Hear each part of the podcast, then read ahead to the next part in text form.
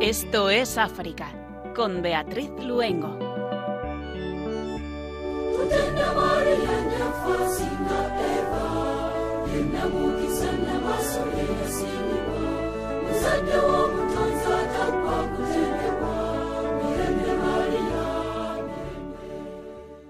Muy buenas tardes, queridos oyentes de Radio María. Después del momento más importante del día, la Santa Misa, y cuando son las 8 de la tarde, las 7 en las Islas Canarias, estamos encantados de volver a estar con ustedes para trasladarnos al continente africano.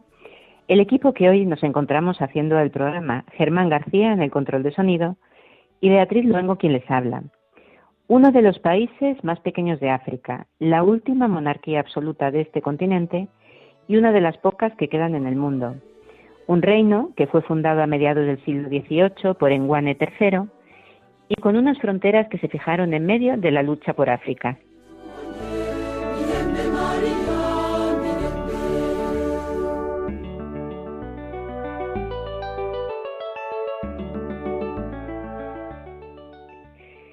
Un país en el sur de África sin salida al mar y rodeado por Suráfrica y Mozambique un reino con una sola diócesis, la de Mancini. Su obispo es Monseñor José Luis Gerardo Ponce de León, misionero argentino de la Consolata. Hoy nos acercaremos a este precioso país precisamente de la mano de su obispo, para quien Eswatini es su hogar. Y lo haremos escuchando una fantástica entrevista producida por Catholic Radio y Television Network con la ayuda de la organización Ayuda a la Iglesia Necesitada.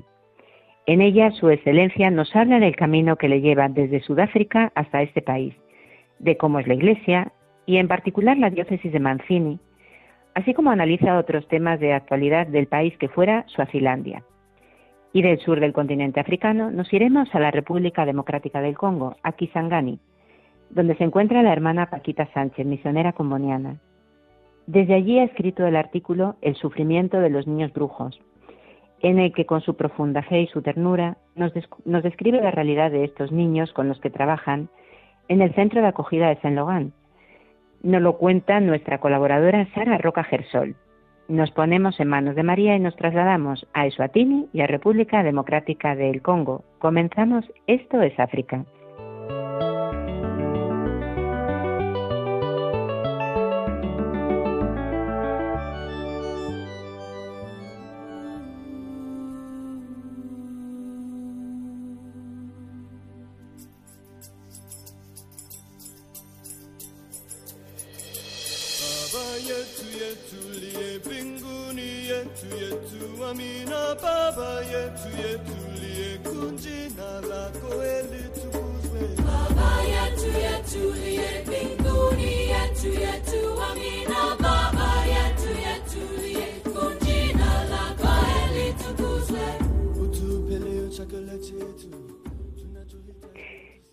Mozambique, casas incendiadas y líderes asesinados por falsas acusaciones de propagación de cólera. Las autoridades gubernamentales han señalado que los disturbios fueron orquestados principalmente por los Naparama, un grupo miliciano que combate a los yihadistas en la provincia de Cabo Delgado. Los agresores que acusan a las autoridades de difundir el cólera a través de drogas no solo incendiaron más de una docena de casas, sino que también demolieron un centro del tratamiento de cólera, según informes oficiales.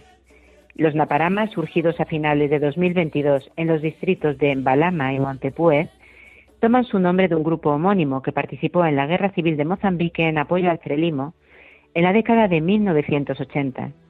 Los Naparama evitaban las armas de fuego y luchaban solo con lanzas, machetes, arcos y flechas. Su modo de ataque preferido consistía en cargar contra el enemigo en masa, cantando tan alto como podían, asustando a los jóvenes e inexpertos combatientes de la Renamo para que se retiraran. Heredando tradiciones de sus predecesores, los Naparama actuales conservan prácticas como la vacunación mediante cortes en el pecho y la introducción de una poción mágica en las heridas.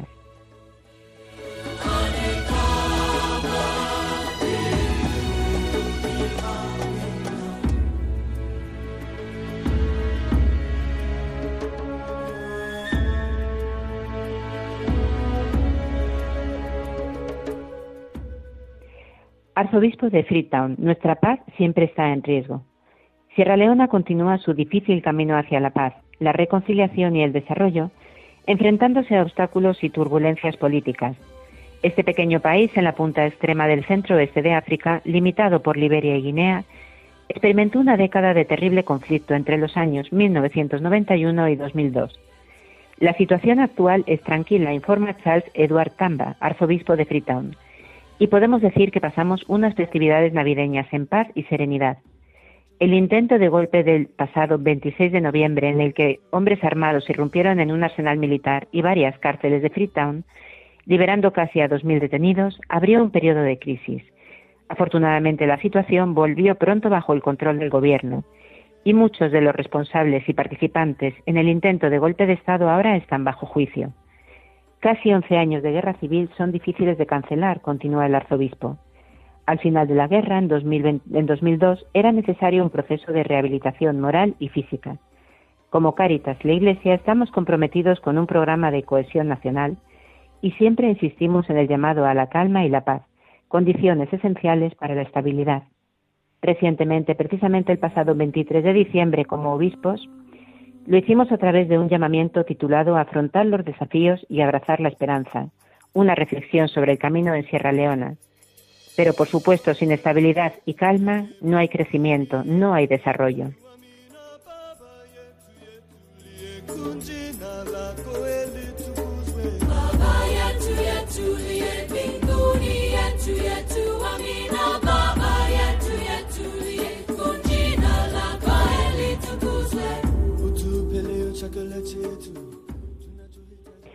Nigeria, la corrupción está fuera de control, afirma el presidente de la conferencia episcopal. La corrupción es un vicio preocupante en nuestra vida pública que se ha salido de control, afirma Lucius Iwuhoru Ugorji, arzobispo de Owerri, presidente de la conferencia episcopal de Nigeria. Este vicio, según Monseñor Ugorji, abarca un espectro muy amplio, corrupción, malversación de fondos, abuso de poder, nepotismo, saqueo de bienes públicos, sectarismo, usurpación de identidad, tergiversación, falsificación de registros, alteración de la fecha de nacimiento, trabajadores fantasmas, charlatanería y manipulación. Otra lacra muy extendida en Nigeria, sobre todo en las dos últimas décadas, es la de los exámenes comprados, especialmente en los centros de enseñanza secundaria superior, con incidentes cada vez más frecuentes de malas prácticas en los exámenes. La corrupción es corrosiva, contaminante, degradante y contagiosa. Las vidas de la mayoría de nuestra gente, jóvenes y mayores, están profundamente impregnadas de esta corrupción, ha añadido el presidente de la Conferencia Episcopal de Nigeria.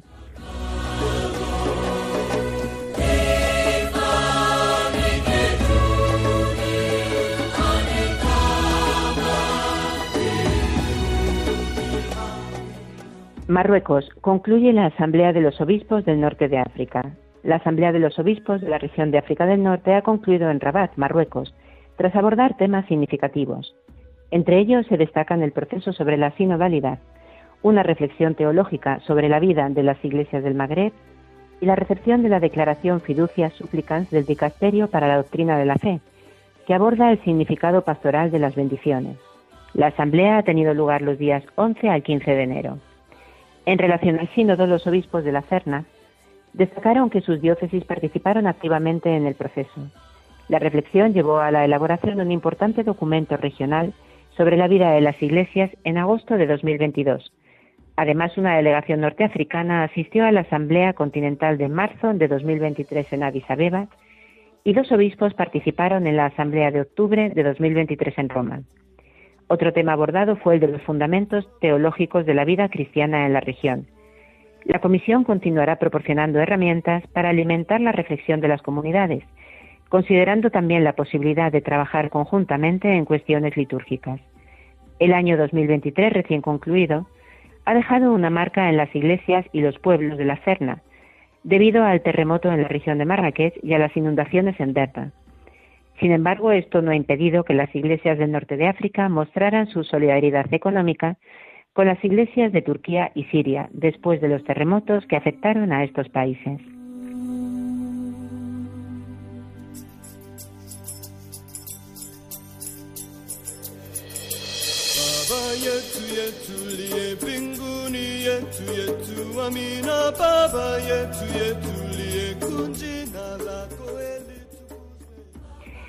Burkina Faso se inaugura la Semana de Oración por la Unidad de los Cristianos.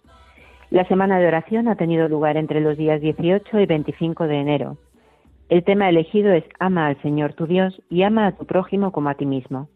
La redacción del texto ha contado con la generosa colaboración de representantes de la Archidiócesis Católica de Ouagadougou, de las iglesias protestantes, de organismos ecuménicos y de la comunidad Nuevo Camino.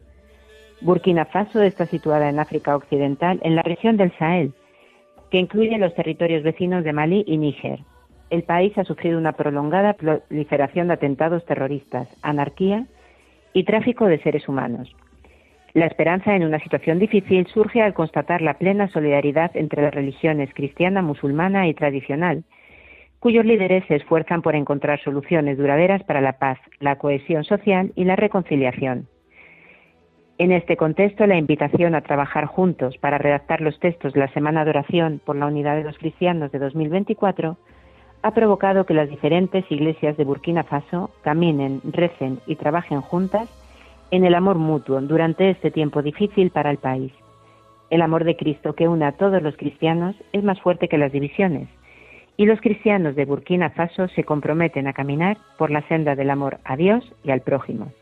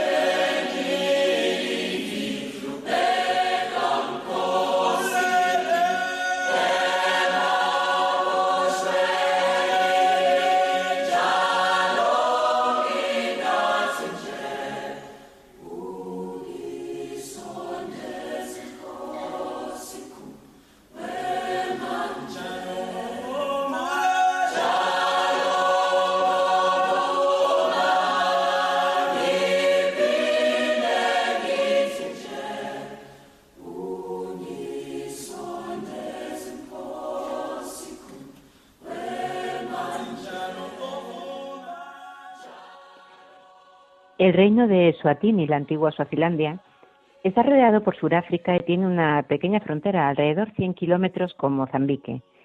En el reino se, habla, se hablan inglés, afrikaans y suazi. La evangelización de Suatini comenzó en 1913 con los sacerdotes y hermanos servitas. Hoy los católicos representan alrededor del 5%. La única diócesis de todo el reino es la de Mancini, y su obispo es Monseñor José Luis Gerardo Ponce de León, misionero de la Consolata. Nacido en Buenos Aires, fue nombrado obispo el 29 de noviembre del 2013, después de muchos años de trabajo en Sudáfrica. Desde entonces, un intenso y fructífero trabajo dedicado a la evangelización, el diálogo interreligioso y la promoción humana.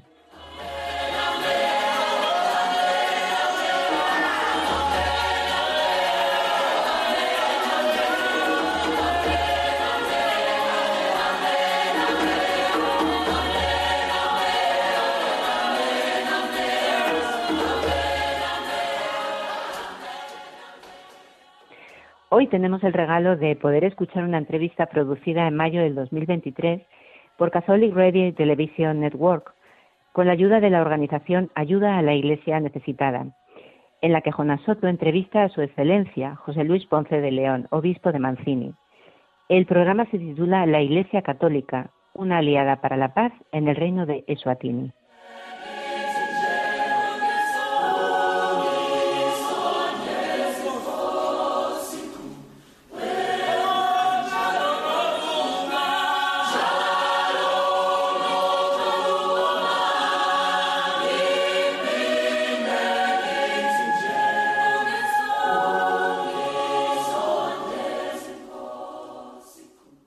¿Qué tal amigos? Bienvenidos una vez más a su programa Donde Dios llora. Un programa donde conocemos las realidades de la iglesia que sufre y pasa necesidad alrededor del mundo. El día de hoy tenemos la presencia de Su Excelencia el Obispo José Luis Ponce de León de Eswatini, un pequeño país africano. Su Excelencia, bienvenido a nuestro programa. Una gran alegría de estar otra vez con ustedes. Y, en verdad que es otra vez, porque ya hemos tenido la oportunidad de, conversar con usted en, alguna otra ocasión. De origen argentino, porteño, de, Buenos Aires. Ya me decía usted que, de, conocido de, el Santo Padre. Así es que eh, trae pues usted toda una trayectoria ahí eh, muy significativa. Eh, ahora está en este pequeño país que se localiza entre Sudáfrica y Mozambique. Exacto. Eh, pero antes de llegar ahí, usted estuvo en Sudáfrica. Quiero, quiero que comencemos nuestra conversación un poco retomando su trabajo en, en Sudáfrica porque nos va a ayudar a entender la labor que está haciendo usted ahora.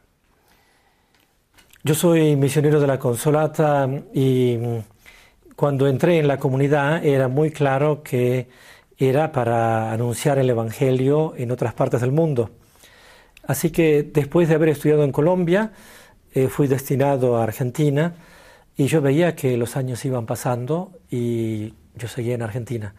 Entonces un día le escribí al superior general que estaba terminando su mandato y le digo, te pido un favor, antes de irte, este, mandame en algún lugar.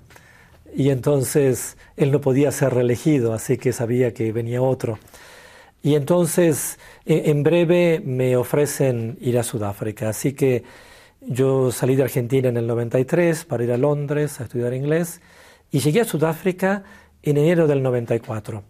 Sería cuatro meses antes de la elección que nos dio a Nelson Mandela como, como presidente. Y que es un momento importantísimo en la historia de, de Sudáfrica porque es cuando termina este periodo del apartheid.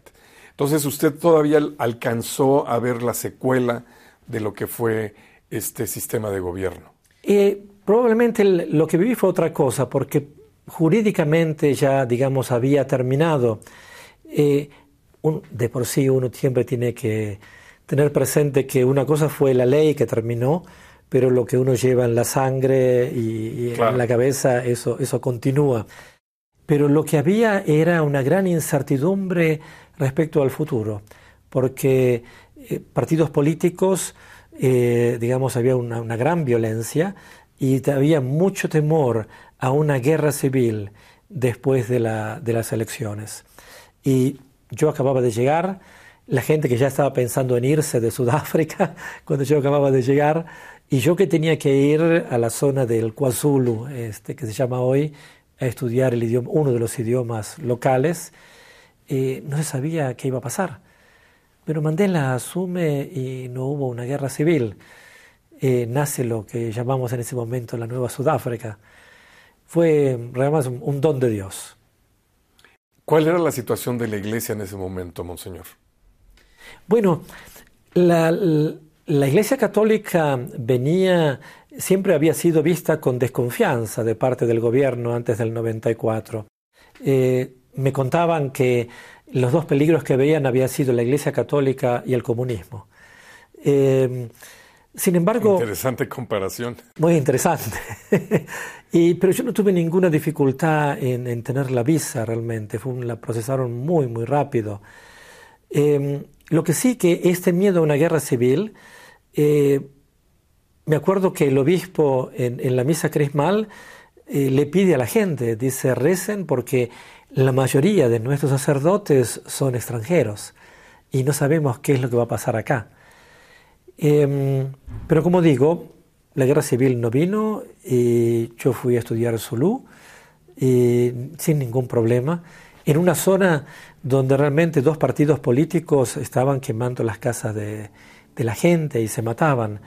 Y sin embargo no tuve ningún problema y como iglesia entramos en toda esa novedad de un tiempo nuevo. La iglesia, aparte, junto con otras iglesias, había ayudado mucho en la preparación política. La, gente iba a votar por primera vez. Este, lo que hemos visto en televisión esos días, gente haciendo colas por horas y horas porque no querían morir sin haber podido votar al menos una vez. Muy impresionante. Impresionante, impresionante. Y usted finalmente llega a ser eh, eh, vicario apostólico, si no me equivoco, fue su primer, su, primer puesto. Sí, yo, digamos, por 11 años viví en Sudáfrica, eh, trabajando en tres parroquias, y después mi comunidad me destina a Roma para un trabajo de oficina, básicamente. Y cuando estoy allá, recibo la llamada del nuncio apostólico diciéndome que Papa Benedicto me había nombrado vicario apostólico de Ingwabuma, en Sudáfrica este, esas cosas que es una llamada telefónica. Yo siempre digo, la vocación sacerdotal se madura en muchos años. La vocación episcopal es una llamada telefónica. este, y así que eh, fue una gran sorpresa. Eh, como yo le dije al nuncio, volver a Sudáfrica para mí es un regalo inmenso. Eh, ser obispo es una cosa que no, no estaba, no me había imaginado.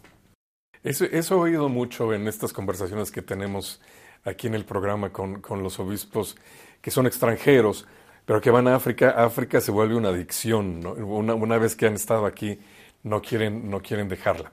Entonces, de, de, Sudáfrica, después, ¿cómo es que eh, pasa a Eswatini? Yo fui ordenado obispo en el 2009 y en el 2012, eh, muy sorpresivamente para nosotros, eh, muere el obispo de Mancini, eh, que había sido obispo ya desde los años 80, eh, obispo Suasi, siervo de María, y siendo el único obispo, la Santa Sede pensaba cómo hacer, digamos, para acompañar la transición hasta que un nuevo obispo fuera nombrado. Los vecinos éramos, somos prácticamente dos, hay uno que está un poco más lejos, y como el otro aparte tenía una diócesis mucho más grande, entonces me pidieron a mí si podía ser administrador apostólico. Y mm, con una ventaja que el idioma swazi es muy cercano al idioma zulu. Entonces, que es el que yo siempre hablé en, Sudáfrica. Entonces, eh, yo aproveché a disfrutar para conocer más el país, visité las parroquias, eh, no pensaba quedarme, pero era una gran oportunidad para conocer más el camino de la iglesia en Eswatini. Y bueno, puedo contarle una historia que a un cierto punto una señora muy mayor me dice, eh, yo creo que el Papa Francisco, a este punto ya está Papa Francisco, lo va a nombrar obispo acá. Y yo muy seriamente le dije, eso nunca va a pasar. Y me dice, ¿por qué? Digo, porque un obispo se casa con una diócesis y mi mujer es el vicariato de Nguabuma en Sudáfrica. Y ella muy seria me mira y me dice, acá somos polígamos, puedes tener todas las diócesis que quieras. y cuando me nombraron obispo, entonces residente... voz de profeta la, la me dice, viste, yo te lo había dicho. Ahora, una cosa muy interesante, es que su diócesis es el, el país completo. Sí, en este caso, como conferencia episcopal somos tres países. Eh, Sudáfrica tiene 26 diócesis, Botswana tiene dos y Eswatini tiene solamente una. El porcentaje de católicos es bastante bajo, un 5% de la población, pero una iglesia muy, muy conocida, muy respetada, porque aparte, por, el servicio al país, digamos, eh, aparte de, todas nuestras comunidades, 17 parroquias, 100 capillas, em, tenemos 60 escuelas católicas, 47 primarias, 13 secundarias, eh, un hospital muy importante de Buen Pastor, eh, clínicas, un hospicio, que es un proyecto único en el país. Hay siempre un sentido que mientras algunas iglesias solamente te ayudan si vos sos parte de la iglesia, eh, los demás saben que la iglesia católica te ayuda porque sos hijo de Dios. Y entonces cualquier persona que quiera ver al obispo siempre ha podido ver al obispo. Y cualquier persona que pide ayuda siempre sabe que el obispo la, va a escuchar. Quiero que hablemos más adelante acerca de todos estos servicios sociales, porque menciona estas 60 escuelas, pero también tienen eh, hospital, clínicas, eh, orfanatos. Es, muy significativo la labor que hace la Iglesia a nivel social. Pero vamos a entender un poquito más de este, de este peculiar país. Em, es una monarquía, es decir, ustedes tienen un, rey, pero también tienen un, un parlamento. ¿Esto de qué manera afecta su labor pastoral? Normalmente se dice que es una monarquía absoluta. Eh, el rey hace unos años eh, la definió oficialmente como una monarquía democrática, porque ciertamente tenemos un rey, pero hay también un primer ministro y un congreso, y el, país está dividido en zonas, y cada zona entonces eh, elige su representante en el Congreso. El rey nombra al primer ministro y un porcentaje de los miembros del Congreso, y los demás son candidatos independientes porque hay partidos políticos, pero simplemente por el, derecho de asociación a nivel jurídico, pero los partidos políticos no se pueden presentar a las elecciones. Eh, Eswatini, que antes se conocía como Suazilandia, eh, era un protectorado inglés hasta el año 68. En el 68, cuando termina ese tiempo del protectorado, eh, el sistema político incluye partidos políticos. Simplemente que cinco años más tarde, en el 73, en el mes de abril, el rey Sobusa decide que eso no era un sistema realmente suazi y entonces se cambia el sistema político y se prohíbe la participación de partidos políticos en las elecciones. Desde el 73 es un tema que se discute constantemente esta no presencia de partidos políticos en, las elecciones. En el 2021 tuvieron ustedes algunos eh, pues, conflictos, eh, eh, levantamientos, protestas violentas que terminaron. y ustedes, y me refiero, por ustedes me refiero a las iglesias, tuvieron una, una participación muy relevante. ¿Qué, estaba pasando, Monseñor? ¿Cuál era el conflicto y cuál fue la labor que ustedes pudieron hacer?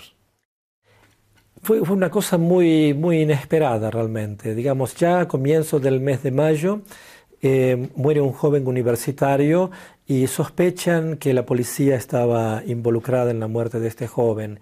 Pero esto genera una serie de movimientos, especialmente entre los jóvenes, que marchan a ver a sus delegados en el Congreso para presentar las demandas que tenían, que más que nada afectan la vida cotidiana. Hay que tener también presente que se dice que quizás hasta un 70% de los jóvenes no tienen empleo. Así que altísimo. es altísimo y así que hay toda una generación muy joven que se pregunta sobre su futuro. Y aparte de una generación muy joven que no fue parte de la Constitución Nacional del año 2005. Así que hay un reclamo de una voz. Más eh, participación. Más participación. Eh, sobre el final de ese camino en el cual los jóvenes están presentando al, representante en el Congreso sus demandas, el, primer ministro a cargo, porque su predecesor murió de COVID en diciembre del 2020, decide que estas marchas no se hagan más y que cualquier demanda se presente por correo electrónico. Muy interesante, el Ejecutivo del Consejo de las Iglesias Cristianas, uno de los tres grupos cristianos en el país, intuye que esta decisión puede generar más violencia y pide inmediatamente un encuentro con el primer ministro. Y si bien yo no era parte del Ejecutivo, me piden que sea parte de la reunión y fuimos a la capital y mientras estábamos preparando el documento final eh, nos lloraban los ojos porque había gases lacrimógenos en la ciudad. Yo no sabía que el gas lacrimógeno sube y entonces había llenado nuestra habitación. pero una, una hora más tarde estábamos con el primer ministro y le pedimos un diálogo nacional que seguimos pidiendo hasta el día de hoy. Porque es la cosa más normal. En cualquier familia donde haya tensión, si uno quiere calmar las cosas es nos sentamos y lo hablamos. Así que el primer ministro aceptó muy bien el pedido, pero nos decía con quién hay que hablar.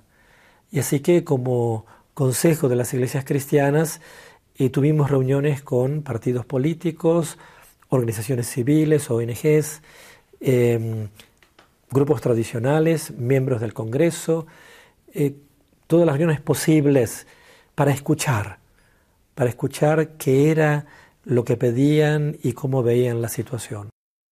Y presentamos una relación al, gobierno.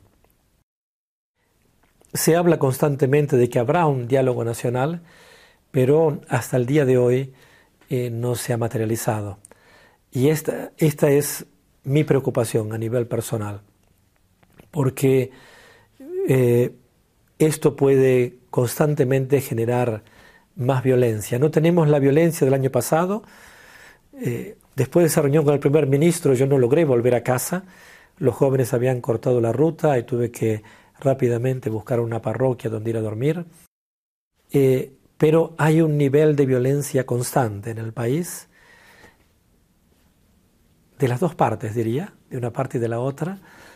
Y, y, si nadie tiene el coraje, que es lo que vengo pidiendo hace un año y medio, de cortar el círculo de violencia, el futuro va a ser más violento. Recordamos a nuestros oyentes que están escuchando Esto es África y que estamos eh, escuchando la entrevista realizada a Su Excelencia José Luis Ponce de León, obispo de Mancini, un programa producido por Catholic Radio y Television Network con la ayuda de la organización Ayuda a la Iglesia Necesitada un preciso testimonio de Monseñor que nos acerca al pequeño y desconocido país que es Eswatini, al sur de África y su diócesis, la diócesis de Mancini. Continuamos escuchando esta fantástica entrevista. Monseñor, descríbame cómo es la fe de los suazis. Bueno, a nivel, a nivel, es un país básicamente cristiano. Tiene 88% eh, o algo así de cristianos. Perfecto. Y esto entonces le va a dar una, una, idea de, de, cómo son las cosas.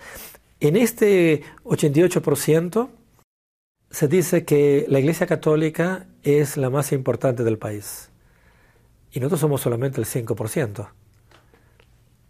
Quiere decir que el resto está todo dividido en pequeñas iglesias, en pequeños grupos cristianos. Em, y así que en algunos casos puede haber una falta de sentido de pertenencia, en el sentido de que uno se pasa de una iglesia a otra con mucha facilidad. En el caso de la Iglesia Católica, yo creo que a mí me impactó siempre mucho desde que llegué la, diócesis de Mancini y los suazis eh, católicos. Suazis y no suazis, porque es un país aparte que eh, con gran respeto, pero digamos, con la situación de Sudáfrica, la situación de Mozambique, muchos han encontrado en Suazilandia un espacio más seguro, menos violento, con menos riesgo. Así que hay muchos extranjeros que llegaron al país. Yo siempre digo la misa de las 9 de la mañana en inglés en la catedral, uno ve la diversidad de rostros del continente que, han encontrado un, hogar en, en Eswatini. Pero lo que siempre me impactó es el compromiso de la gente. Es decir, no hay una, yo llevo ya ahí 8 o 10 años, no hay una iniciativa que hayamos programado que no hubiéramos podido, que hubiera fracasado. Lo que decidimos hacer, lo hacemos y lo hacemos bien. Y muy participativa su comunidad. Muy participativo. Y ahora con el camino este del sínodo, para mí nos llegó realmente como un regalo de Dios eh, estamos haciendo todo un esfuerzo de poder llegar más y más, no solamente a los que están en la iglesia, muchos de los que están en la iglesia nunca tuvieron la oportunidad de, decir una palabra, pero también visitamos, preparamos gente para que visiten a los que están en sus casas porque están enfermos, porque ya no tienen fuerzas o porque ya no vienen a la iglesia. Así que este esfuerzo de escuchar a todos para ver qué es lo que el Espíritu nos está diciendo en este momento. Monseñor, ahora sí quiero retomar un poco la idea de lo que conversamos acerca de los servicios sociales de la Iglesia, porque son eh, fundamentales para, para el, funcionamiento del país. También 60 escuelas es, es, muchísimo. Em, ¿cuál, ¿Cuál es el impacto? Yo creo que una de las cosas más significativas es la confianza que la gente tiene en la Iglesia Católica. Digamos, hay muchas clínicas en el país, pero la clínica que está a 100 metros de mi casa, Santa Teresa, esa es la clínica a la cual la gente puede viajar desde cualquier parte del país porque sabe que ahí la, van a atender y que pueden confiarse de lo que le digan. El hospital eh, yo siempre uso el mismo ejemplo, hace unos años recibieron un reconocimiento. Eh, fueron reconocidos por el mejor servicio al cliente. Y yo digo, ¿qué mejor que eso? Es decir, cuando uno está enfermo, con todos los miedos, con todas las preguntas que tenga, saber que ahí es recibido, eh, hay un cuidado especial. Como me decía un médico, la gente sabe que aunque llegue tarde, nunca los van a volver a mandar a casa. Todos son atendidos. Así que hay un, sentido de gran respeto por la manera como la Iglesia Católica eh, maneja estos proyectos. Hay un hospicio que nace eh, al tiempo del SIDA, cuando el SIDA era una sentencia de muerte. Entonces la Casa de la Esperanza, Hope House. Y hoy con toda la terapia antirretroviral, eh, digamos, el SIDA no es más. Aparte, en esto, Eswatini ha sido realmente un ejemplo para el mundo. Eh, la gran mayoría de los pacientes vuelven a su casa. El problema es que no quieren volver a su casa. El problema es que se sienten... Por miedo a contagiar. No, pues se sienten tan bien cuidados Ah. que entonces no quieren, eh, como yo digo a veces, eh, se sienten como en casa. ¿Y, por qué los vas a sacar de su casa? entonces a veces hay que pedir a la gente que por favor, eh, porque son 25 casas en este terreno, de tal manera que cada paciente llegue con un familiar. Así el, el paciente se sabe acompañado por su familia y la familia no, se olvida del enfermo. Claro. Y entonces, em, como cada uno tiene su casa, está casi siempre lleno. Y a veces hay que pedirle por favor a algunos, mira, ya, ya estás bien, ya podés volver a tu casa, eh, porque hay otro que necesita el lugar. Así que yo creo que siempre han reconocido la, la seriedad y el amor y la dedicación con la que llevamos adelante los proyectos.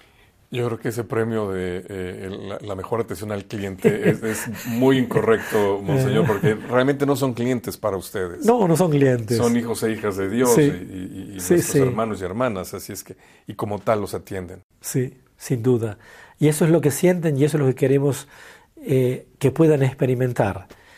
Pues como decía, no se mira, no se mira si es católico, si no es católico, si es cristiano, si no es cristiano eh, lo mismo a comienzos de año cuando hay un proyecto que tenemos en el cual eh, la educación primaria es gratuita, pero la secundaria es paga.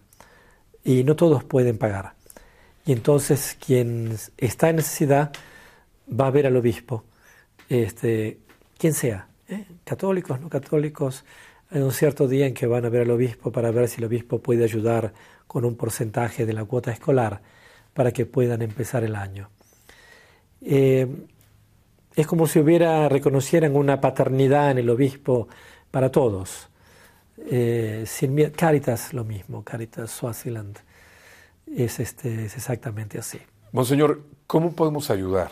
Y, esto me, la pregunta se refiere a, la Iglesia Universal. ¿Qué, qué quisiera usted de, la Iglesia para, su diócesis? Yo creo, estamos viviendo un momento muy, muy particular. Habría, habría varias cosas. La primera, una cosa muy significativa que estamos viviendo ahora, que es importante para nosotros más que nada, hablando de Iglesia Universal. Eh, el director de Invisa, de, de, esta organización que reúne estos nueve países de África, es el padre Dumisani Vilagati, Swasi, y termina su servicio ahora con esta asamblea plenaria.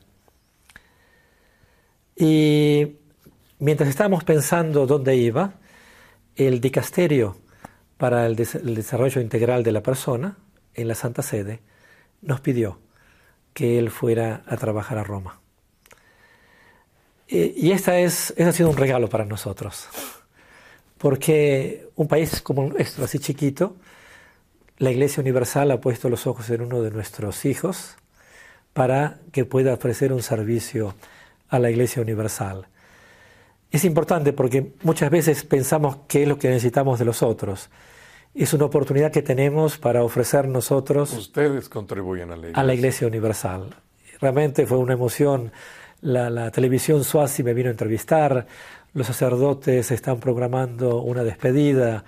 Eh, hay una gran alegría en todos. Para nosotros también es importante, ha sido siempre desde la situación de violencia del año pasado experimentar la, cercanía de la Iglesia Universal. Quizás por primera vez en la historia, Papa Francisco fue el que unos días más tarde, después, el domingo siguiente, después de la violencia, Papa Francisco eh, reza por nosotros al final del Ángelus en la Plaza San Pedro. Eh, hasta el día de hoy hay gente que recuerda, el Papa nos recordó, este, puso sus ojos en nuestro país y en lo que estábamos viviendo. Y yo creo que esto sigue siendo importante para nosotros. Nos preguntamos por el futuro del país. La violencia no está descartada.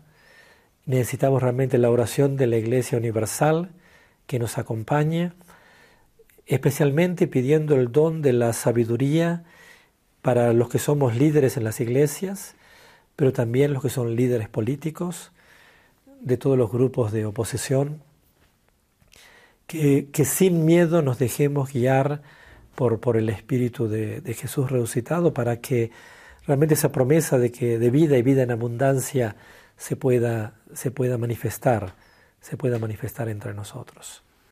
Pues con toda seguridad, eh, Monseñor, nuestra audiencia, nuestros televidentes lo acompañarán con, con, sus oraciones. Y nuevamente, mil gracias por habernos dado este tiempo para conversar con nosotros. Gracias a ustedes y que Dios los bendiga. Estás escuchando el programa Esto es África con Beatriz Luengo.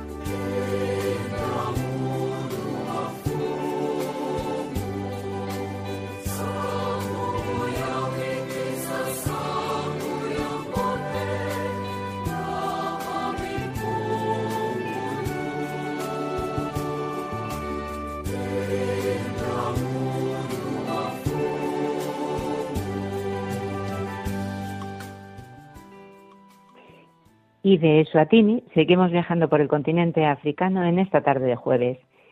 Brujo, bruja, es la causa del abandono de miles de niños en la República Democrática del Congo. Acusados de estar embrujados o de practicar la magia, a veces por motivos banales como simplemente ser niños nerviosos, son expulsados de la familia, incluso a veces es el mismo niño el que huye para evitar el maltrato. Es un fenómeno que afecta a los niños más vulnerables, a los huérfanos y a los niños que viven en la calle. Desde Kisangani, al norte de la República Democrática del Congo, la hermana Francisca Sánchez Crespo, misionera comboniana, nos cuenta cómo es la vida de estos niños y también cómo trabajan con ellos en el centro Saint Logan, donde, donde los recogen. publicado en el blog Spot de las misioneras combonianas, nos lo cuenta nuestra colaboradora Sara Roca Gersol.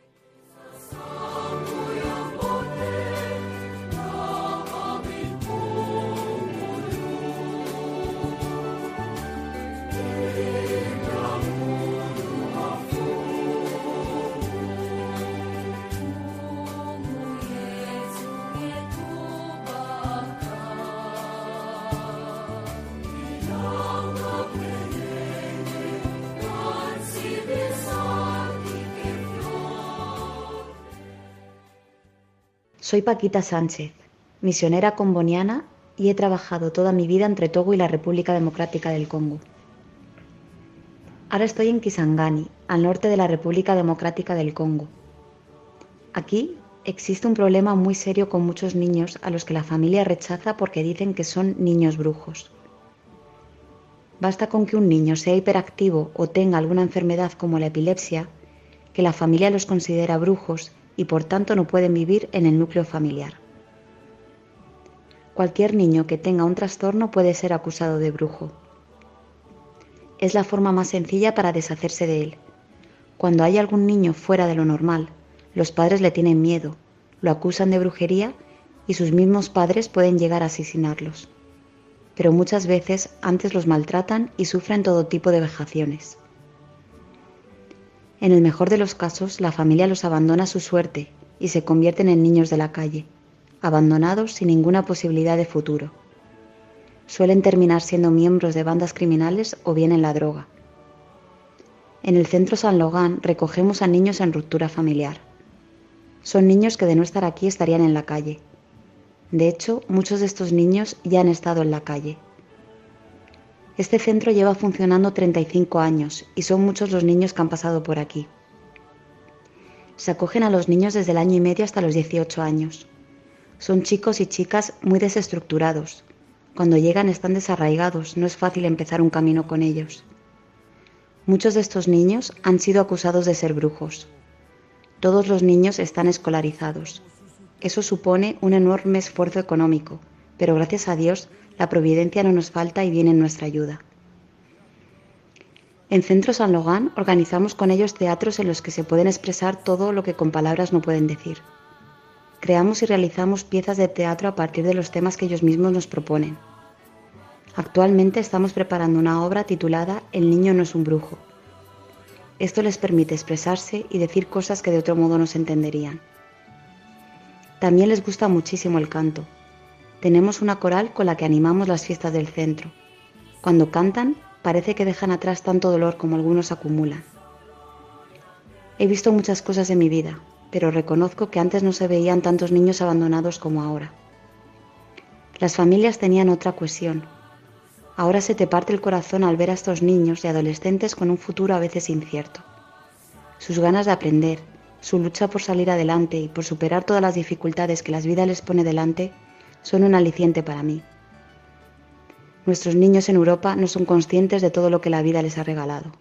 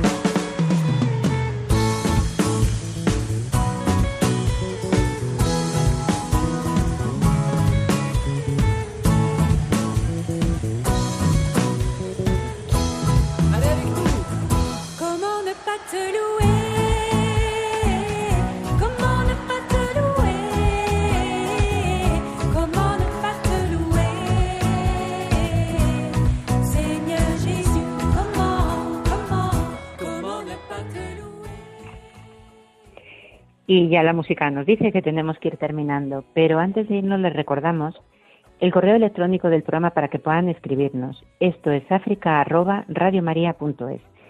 Sus correos nos ayudan siempre a mejorar y también a encontrar esos temas que más les pueden interesar, así que estamos encantados de seguir en contacto con ustedes a través de ellos. Nos gustaría recordarles que también tienen todos los programas en el podcast de Radio María, ya saben, buscando por el nombre del programa Esto es África. El programa que de hoy nos ha llevado al reino de Eswatini, al sur de África. Agradecemos a nuestros compañeros de ayuda a la Iglesia necesitada que nos hayan permitido compartir con ustedes la entrevista realizada a Su Excelencia José Luis Ponce de León, obispo de Mancini, única diócesis de este país. Agradecemos a las misioneras combonianas que nos acerquen siempre a África, en esta ocasión a la República Democrática del Congo, un país además tan vinculado a su congregación. En esta ocasión de la mano del testimonio de la hermana Paquita Sánchez desde Kisangani, el sufrimiento de los niños brujos. Muchas gracias también a Sara Roca Gersol, que nos lo ha contado, y por supuesto a Germán García en el control de sonido.